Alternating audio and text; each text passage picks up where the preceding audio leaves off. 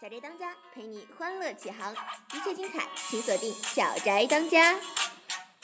小宅最最嗨，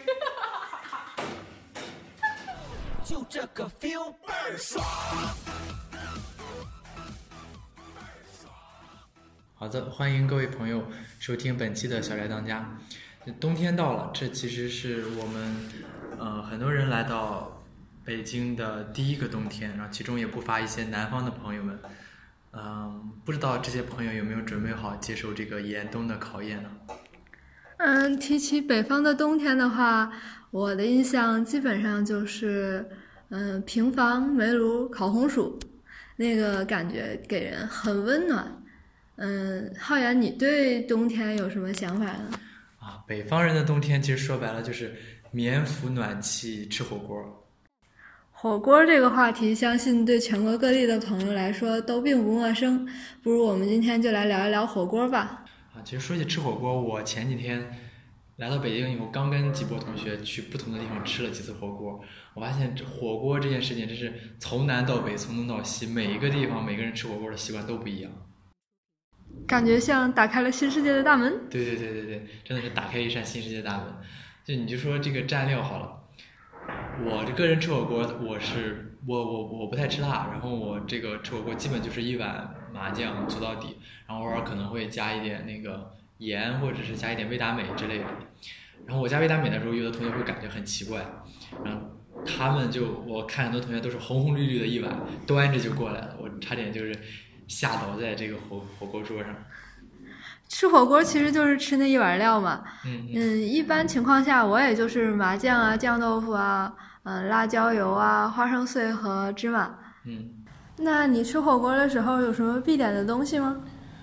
啊，必点的东西，我觉得北方人吃火锅不就是主要是吃羊肉嘛，然后好像没有火锅，火锅和涮羊肉他们是分不开的，就是好像没有区分的这个概念。就火锅就是羊肉、牛肉，然后猪肉可能还少一些，然后丸子、虾滑啊这些，然后哗哗哗的往里下，然后土豆片儿可能比较多吧，然后豆制品一类的。然后我之前还听说，他们南方人吃火锅的时候不会首先下肉，他们会下一些，呃，可能比较好煮的东西，先先把自己喂饱了再说。这个我觉得很奇怪的，不不先下肉。嗯，我听你刚才说的那个底料，嗯，小料里面是不带辣的，你是不吃辣吗？对对对，我不我不吃辣的。所以出出去一般都点什么样的锅底呢？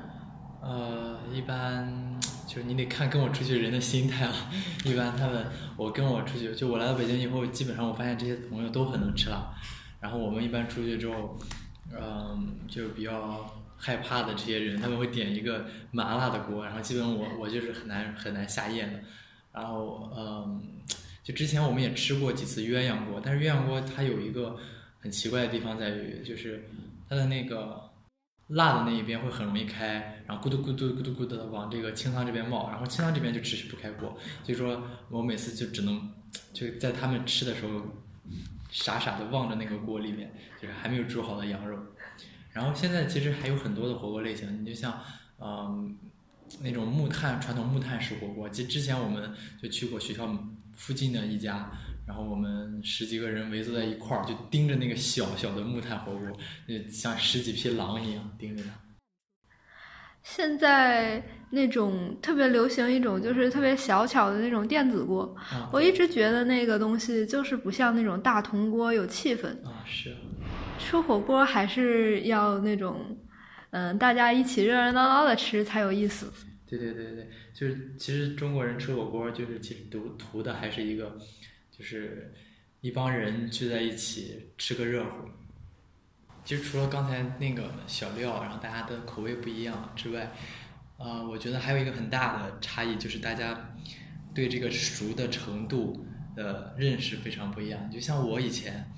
我在家里吃火锅的时候，基本都是等这个嗯羊肉放好，然后等开锅以后再把捞出来吃，然后再下下一批。但是我来到北京以后，发现很多朋友他们不是这样的，他们是等这个羊肉它变了色就可以吃了，而且随时往里面放任何东西，就是他们不管生熟掺在一起，我就觉得啊好奇怪。一开始我我是不太敢吃这样的东西的。可是如果像你那个吃法的话，肉都已经老了，它失去了它最美好的价值了。对对对对对，他们就是很多人都这样跟我说，然后我我还是很害怕这个，因为我很怕闹肚子，这个这个这个东西吃不好。然后嗯，而且我到了北京以后，发现大家还有一种吃法，就是我以前没有吃过鸭肠，然后发现大家嗯有很多人喜欢吃鸭肠，然后他们的鸭肠就是夹起一块，然后放到火火锅里面，然后数七秒，数七秒、八秒、九秒，大概就是这样的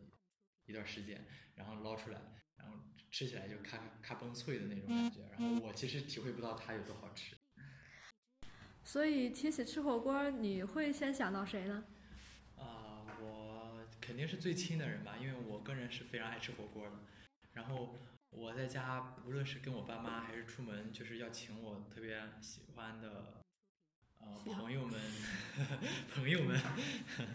嗯兄弟们或者喜欢的 喜欢的兄弟们，就是大家一块儿肯定还是出去，呃，首选的还是火锅店嘛。所以说，提起吃火锅，你会最先想到谁呢？呃，就是首先想到肯定是我最喜欢的人吧，就是最亲近的人。就比如我在家里会跟我爸妈一块儿吃火锅，然后出门，呃，就是如果我就比如我请我这些喜欢的朋友们啊，然后兄弟们啊，就是一起出去吃饭的话，肯定还是首选。要是我的话，首选肯定还是火锅店。然后就在火锅店里，就是能够看到很多那种。呃，就是好像在一般的小小小小小饭馆里面看不到的东西，就是大家会一家老小，然后小到就是怀里就是抱着或者是坐在那个一点点的那种坐在小小婴儿椅上的那种孩子，然后老到那种就是年过几多少多少旬的那种老人，然后就大家会一大家子人坐在一起，然后吃这个火锅，然后还有那种九宫格九宫格的火锅，然后也很适合那种小情侣啊、小姐妹啊、小兄弟啊一起哦去吃。然后所以嗯，以前都说，就我以前在朋友圈上看见说，呃，下了初雪我们要吃炸鸡、喝啤酒，然后现在我觉得就是下了初雪以后，抓紧去吃火锅吧，然后就是约上你最爱的人啊，就是脱脱单了的，就是有伴儿的，然后带伴儿去，没得伴儿的去脱单，所以我觉得都还是一个挺好的机会。对啊，反正现在火锅已经不仅仅是一种美食，而更是一种沟通感情的工具了。所以冬天到了，吃火锅的季节也到了。嗯，